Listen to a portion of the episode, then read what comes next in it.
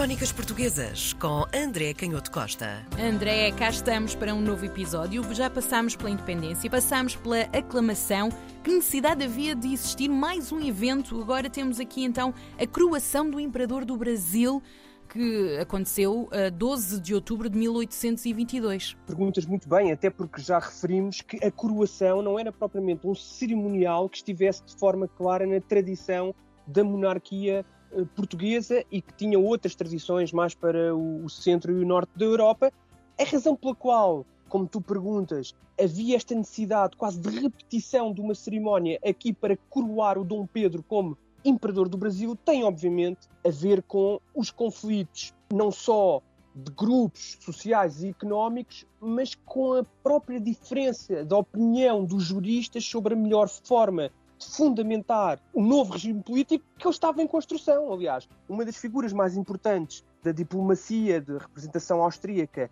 na corte do Rio de Janeiro, o Barão de Marchal, ele dizia precisamente isso já em pleno processo. Ele não estará presente na, na coroação, porque começa a desconfiar daquele processo todo, apesar de ter sido um apoiante inicial das decisões, quer do Dom Pedro, quer da Dona Leopoldina, porque dizia que não existia Constituição, não, não, não existia Código Legal e, e estava a avançar-se depressa demais, e isto representava uma opinião que não era assim hum, tão uh, pouco consensual na Corte do Rio de Janeiro. A própria Leopoldina, que ia acompanhando as decisões uh, do Dom Pedro, qualificava as cortes portuguesas como vis e as cortes espanholas, que tinham uh, assinado uma Constituição, como sanguinárias. E, portanto, esta situação era uma situação muito traumática para a mentalidade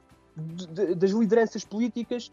daquela, daquela época. E, portanto, esta cerimónia, Dom Pedro aparece claramente como o defensor da Constituição. É isso que as elites mais próximas de, do monarca querem eh, fazer representar, e esta ideia do, do imperador é uma ideia, como já vamos ver, que tinha algumas nuances que, eh, sobre as quais era preciso ter algum cuidado, mas em termos de simbologia, de representação, ele aparece com o uniforme militar numa mão, traz a lei que representa a Constituição, na outra a vara da justiça, e esta vara não era bem um cetro típico dos reis portugueses, também aqui eh, há alguma inovação e os historiadores brasileiros também têm discutido muitas origens deste cerimonial. Esta, esta vara era muito mais parecida com o báculo, com, com o cajado dos bispos, e isto é muito interessante porque era um sinal de que se procurava recorrer a uma simbologia, se calhar, mais abrangente, que era a da, a da Igreja, e nesta época mais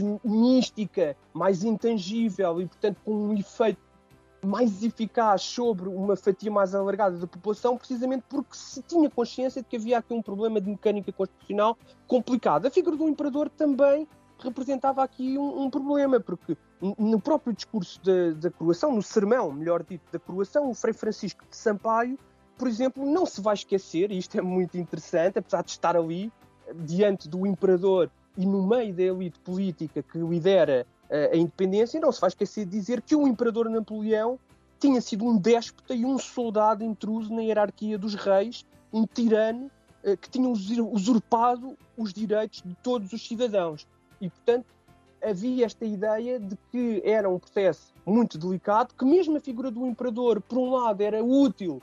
para unir,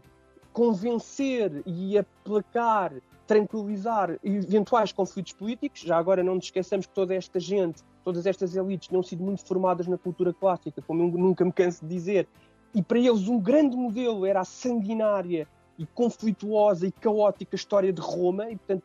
qualquer alteração política convocava logo toda aquela toda, toda aquela galeria de golpes contra golpes, revoluções, tumultos, senados contra o imperador, etc. E portanto eles tinham muito presente toda essa cultura clássica e tinham, portanto, consciência do problema. A questão que temos vindo a discutir é que, quando se referiam todos os cidadãos, e nós temos várias vezes dito isto,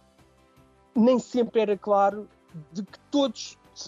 da quantidade de cidadãos e do tipo de cidadãos, quem eram estes cidadãos eh, sobre os quais se estava a falar. Aliás, uma historiadora brasileira que analisou de muito perto eh, eh, as características de, dos grupos envolvidos, destes cidadãos, em relação ao Rio de Janeiro, Cecília Saus Oliveira, partilham uma tese que é comum a outros historiadores brasileiros, de que a maioria do, do, dos cidadãos, a maioria da população, melhor dito, porque havia população também nunca é demais lembrar, que nem sequer tinha de direitos políticos cidadania, as pessoas escravizadas, portanto, a grande maioria da população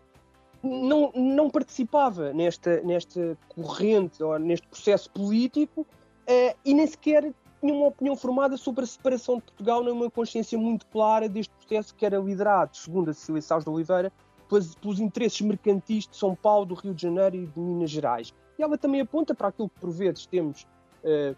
sublinhado, que quando olhamos de perto as diferentes regiões do Brasil, que é um continente praticamente, como sabemos, gigantesco, nós descobrimos coisas aparentemente paradoxais. E no Rio de Janeiro, por exemplo, o, o grupo de um, de um, muito famoso proprietário, Gonçalves Ledo, que era de gente dos campos dos Goiatacazes, do Recôncavo de Guanabara, pessoas do interior,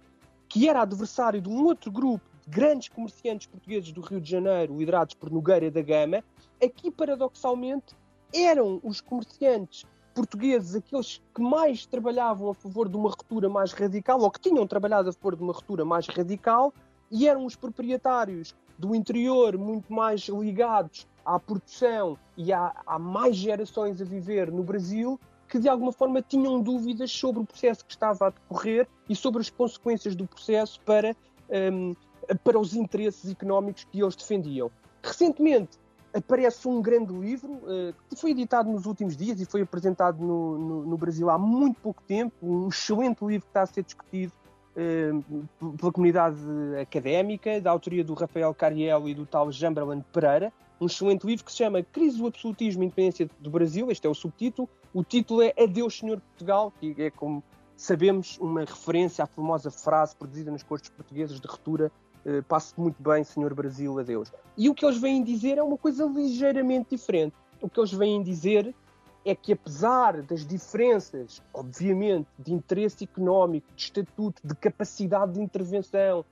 de manipulação de, de poder económico, de convocação desse, desse poder económico, de ligações uh, ao, ao, comércio uh, atlântico, de ligações às praças de mais ricas do Brasil, fosse do Rio de Janeiro, fosse de Pernambuco, enfim, apesar da diversidade de interesses que existe aqui, há uma crise económica que de alguma forma une grupos muito diferentes, uh, muito variados e que chegam aos estratos mais baixos da população. E essa crise económica que importa conhecer melhor através deste excelente livro Adeus Senhor Portugal, de Rafael Cariel e Tal Jambraman Pereira.